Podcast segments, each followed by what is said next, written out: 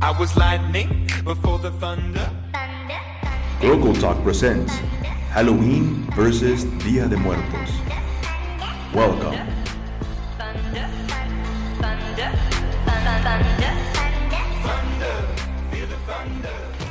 Welcome back to another one of our Global Talks episodes. This week we will be learning about the differences between Halloween customs and the Mexican Dia de Muertos, or in English, Day of the Dead, by our students Valeria Guadarrama, Hania Amador, and Benjamin Silva, along with yours truly, Miss Isela.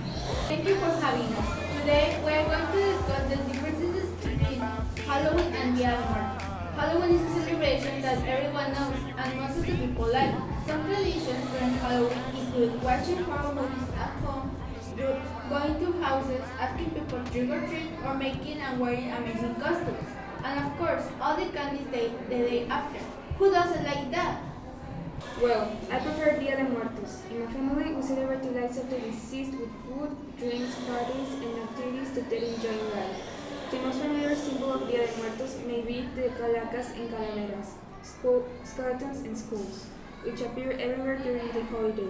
In candied sweets as parade masks, and as dolls, calacas and calaveras are almost always portrayed enjoy, enjoying life, often in fancy clothes and entertaining situations. What do you think, Benjamin? Well, I think Dia de Muertos is a better tradition than Halloween in the cultural aspects. In Dia de Muertos, we remember our deceased family members, and in Halloween, we just celebrate with funny customs. In my family, we don't celebrate any of them because of religion. We are Christians and we don't celebrate it. Oh, interesting. And you, Mrs. Sara, what do you think? Because, you know, we live at the border and we are mixed between cultures and traditions. Well, before I answer that, I want to invite our listeners to answer which one do you prefer with the hashtag Halloween or hashtag Dia de Muertos on our school's Facebook website. Just look for us at San Jorge School on Facebook. Um, growing up in the States, I am more familiar with Halloween than Dia de Muertos. So, naturally, as a child, I dressed up almost every year in a costume with my older sister, and we walked down our neighborhood with other kids to trick or treat. But as we got older, we just got tired of the holiday and we didn't participate anymore. As a grown up now, just like Benjamin, I don't celebrate it because of my religion. And we believe the dead are resting in their graves, kind of like sleeping. Well, now that we know the different opinions, I have to ask, do you know the origins of this celebration? If not, Benjamin and Hania are here to tell us.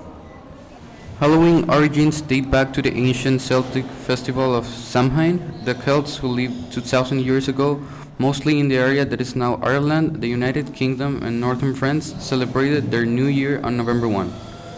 This day marked the end of summer and the harvest and the beginning of the dark, cold winter, a time of year that was often associated with human death. Celts believed that on the night before the new year, the boundary between worlds of the living and the dead became blurred. On the night of October 31, they celebrated Samhain, when it was celebrated that the ghost of the dead returned to earth. And Dia de los Muertos, the Day of the Dead, is a holiday celebrated on November 1. Although marked through Latin America, Dia de los Muertos is most strongly associated with Mexico, where the tradition originated. Dia de los Muertos honors the dead with, with festivals and lively celebrations, a typically Latin America custom that combines indigenous Aztec ritual with Catholicism brought to the region by Spanish conquistadores.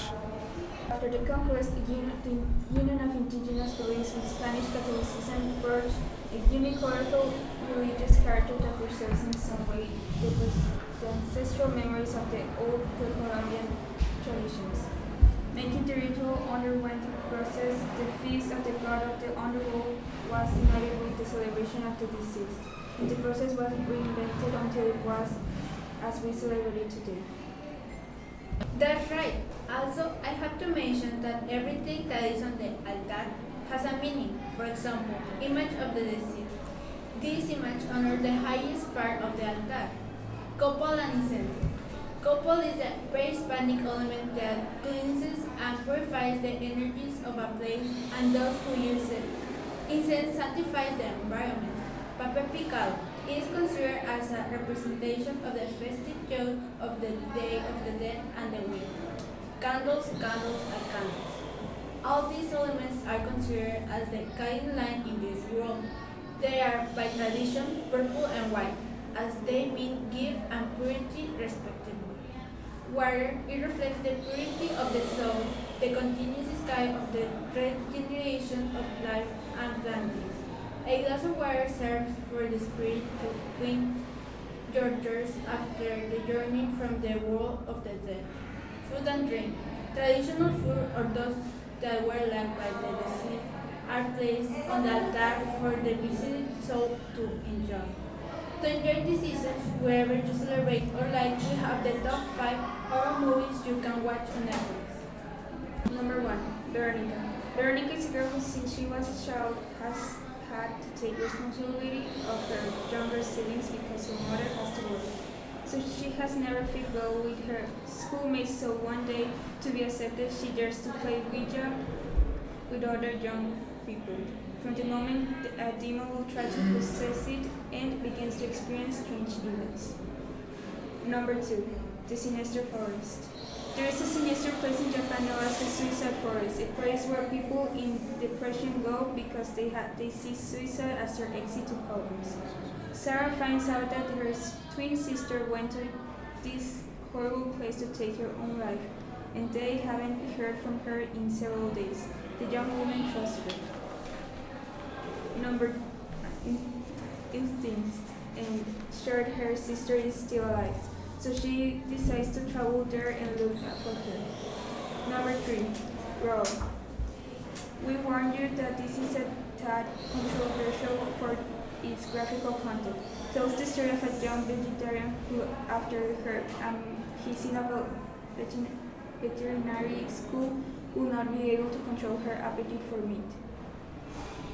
Maybe we shouldn't recommend that one. The Witch. A family living in New England during the 17th century is haunted by evil and will begin to have suspicions about the eldest daughter after the demise of the youngest member. The Others. This film is a horror suspense film classic. If you have never seen it, you should give it a chance. After World War II, Grace moves to, into a huge house with her two children while awaiting her husband's return from the war. The biggest mystery is the rare disease that the children suffer, as they cannot be exposed to sunlight. So the mother will need to help to take the care of them and their new home. So she hires three helpers, and from there the strange phenomena will begin. Then will surprise you.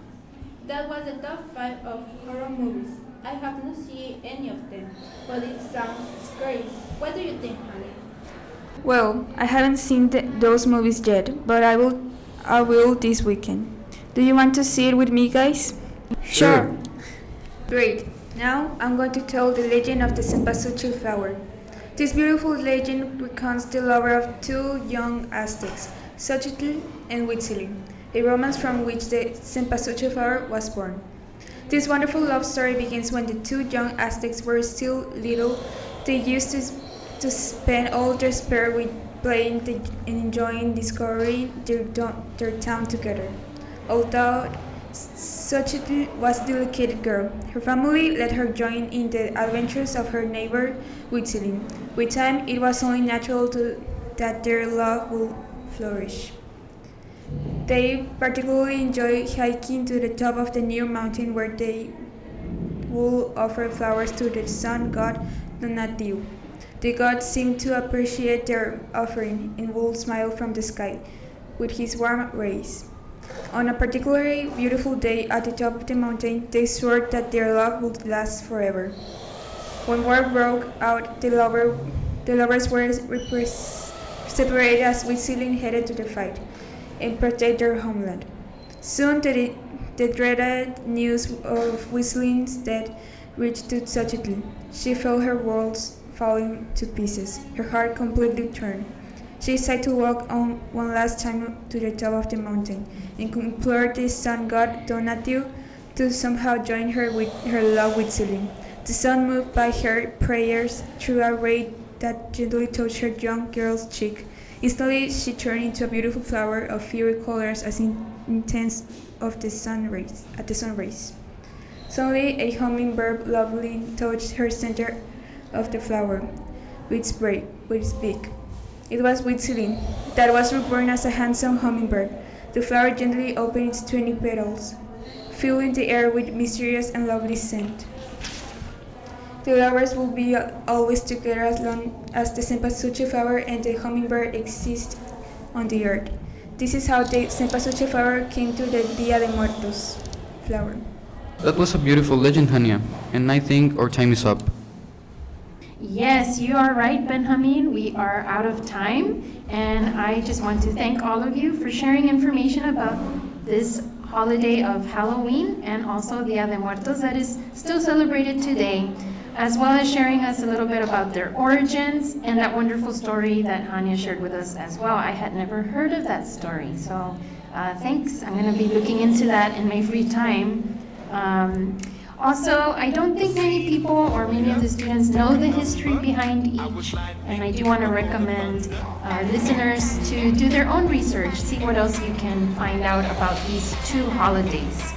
Um, so thank you once again to Valeria, Hania, and Benjamin for participating in today's podcast. We invite our listeners to join in every week as we continue to explore interesting topics brought to you by our St. George Prep School staff and students.